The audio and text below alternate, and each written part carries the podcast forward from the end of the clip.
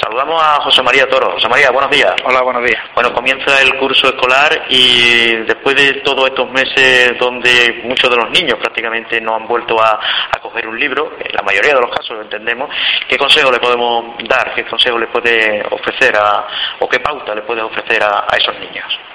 Bueno, a los niños lo primero sería una invitación a que acogieran, claro, también dependiendo de las edades, ¿no? Pero sí que pues acoger este nuevo curso pues como un nuevo escalón en ese proceso de su crecimiento, de su desarrollo y de su aprendizaje, que entonces pues abordarán el, el nuevo curso con una actitud de apertura y de y sobre todo claro el que los niños puedan ir reconociendo poco a poco que justamente lo que hacen es reprender su dinámica de trabajo, igual que los adultos pues tenemos nuestro trabajo, ellos tienen un trabajo ahora no remunerado Mm, que estudiar y prepararse justamente para cuando tengan que desarrollar una tarea de ya laboral, ¿no? Mm. ¿Y se le puede ofrecer algún tipo de consejo para que la vuelta le sea más fácil? Hombre, los consejos varían mucho dependiendo de las edades, ¿no?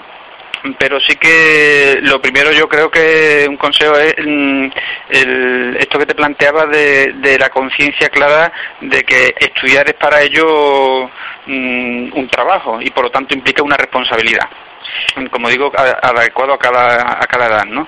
Y sí que lo que creo que es importante, pues que los alumnos procuren rodearse de las mm, condiciones más adecuadas para justamente no, no caer en la dispersión, en la distracción, en la apatía, en el aburrimiento aunque sí que es verdad, yo reconozco que para los alumnos de hoy eh, no es fácil, es decir, no es fácil entregarse a una tarea, mm, pues a veces costosa, como es estudiar con tantísima oferta de entretenimiento, de diversión que, que le rodea, ¿no?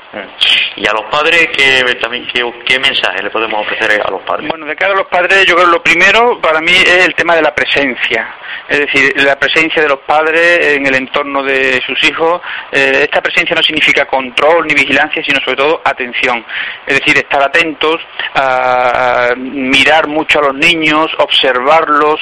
Y es verdad que a veces los adultos no tenemos tiempo ni de eso, ¿no? Estamos dispersos en un montón de cosas que nos atraen y que nos reclaman y a veces es importante pararse unos minutitos a observar pues cómo se mueven para ver si, si observamos que hay alguna cosa que tengamos que abordar y esta presencia para mí después significa un estar con los niños, es decir, es una presencia física, los niños están mucho tiempo solos, sabes que ahora se habla de esta generación de la llave en el cuello, ¿no? Eh, pasan mucho tiempo solos, o solo en casa o solo delante de una pantalla. Esta presencia para mí significa también un mayor, mm, eh, una mayor intervención del adulto. ¿eh? Los adultos tenemos que intervenir, sobre todo cuanto más pequeños son los niños, para nosotros marcar unos límites, unos espacios donde los niños se sientan seguros. Pues, por ejemplo, en el tema de los horarios, es muy importante eh, para los niños pequeños que tengan sus horas adecuadas de descanso, que los niños no se acuesten después de ver una película, el que haya unos horarios, es decir, una hora y un tiempo determinado para estar con la videoconsola, con el ordenador, y regular esos espacios, de una hora tienen asignada igual que eh, para otras tareas, ¿no? Sí, cuando mm, los niños presentan algunos indicios, algunas señales que hacen que se encienda un poco la, luz, la luz roja o la luz amarilla para que los padres intervengan. Yo creo que, mira, un espacio donde hay que mirar a los niños es a, los ojos. O sea, cuando un niño pierde el brillo en los ojos, en la mirada, que notas que el ojo se ha oscurecido, que no desprende ese brillo, esa luz que desprende de todo niño que está sano y que está bien, eh, pues ya hay que estar, bueno, simplemente estar atento. Aquí es muy importante también la relación del, de los padres con el profesor, con el maestro, la maestra de su alumno. En esto no me cansaré de insistir en lo importantísimo que es, eh, primero, que, que los padres realmente reconozcan eh, bueno, los maestros como todo colectivo, tienen, cada maestro en particular puede tener sus defectos, pero los padres no pueden olvidar que, este, eh, justamente los maestros, las maestras son los profesionales que se hacen cargo en buena parte del día de sus hijos. Y entonces está bien que, se exija a los maestros, pero también esa exigencia tiene que ir acompañada de un reconocimiento mm, profundo justamente por la labor que realizan. Entonces, en esto es fundamental también para este inicio del curso el que eh, las expresiones es muy importante cuando un niño está siempre mirando la cara de sus padres ven cómo respiran cómo hablan.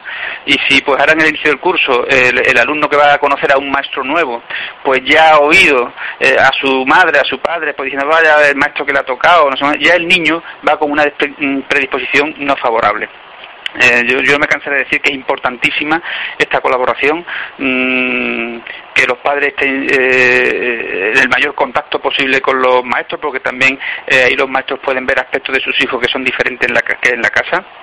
Y, y me parece que es un aspecto también fundamental en este inicio del curso, ¿no? Eh, sería empezar el curso también pues con una renovada visión del papel de los maestros. Hemos hablado de los niños, hemos hablado de los padres, hablemos de los maestros. Bueno, pues para los maestros yo mm, quizás eh, decimos empezamos un nuevo curso, ¿no? Eh, y que justamente sería una invitación a que se pueda coger el curso como algo nuevo, no más de lo mismo. Eh, a veces ya es como una inercia, ¿no? Bueno, llega ese tiempo un curso más, un curso más que, bueno, tú sabes, yo, el libro Educar con Corazón empezaba con una frase que decía, eh, porque me, un maestro que decía, bueno, ¿qué me vas a enseñar a mí que llevo 30 años de experiencia, ¿no? Y recuerdo que yo le contestaba, bueno, tú llevas uno de experiencia y 29 repitiendo lo mismo, ¿no?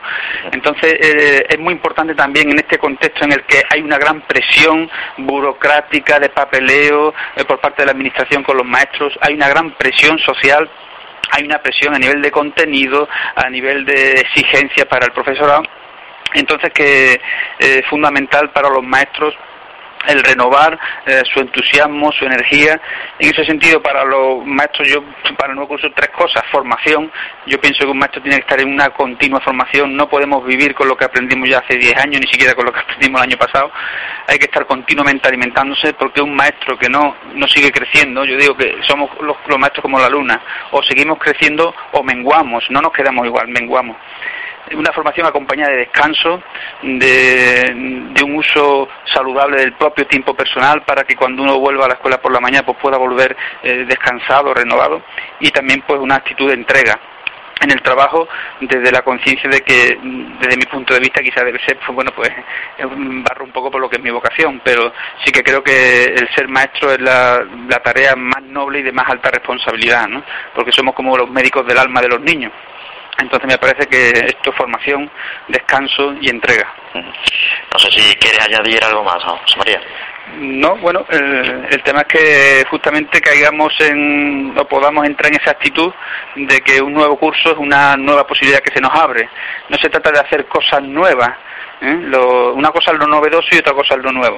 Entonces se trata de ah, pues hacer las cosas que hacemos cada día, todos los días, las cosas sencillas de cada día, pero reestrenándolas cada mañana y viviendo entonces una actitud de que en cada día estamos reestrenando el mundo. Pues José María Toro, todo un experto en materia educativa y pedagógica. Muchas gracias por haber estado hoy aquí en el inicio del curso escolar. En Nada, yo aprovecho para desear un feliz curso pues a los alumnos, a los niños, a las niñas, a los padres y también a los maestros, por supuesto. Adiós, buenos días. Adiós, buenos días.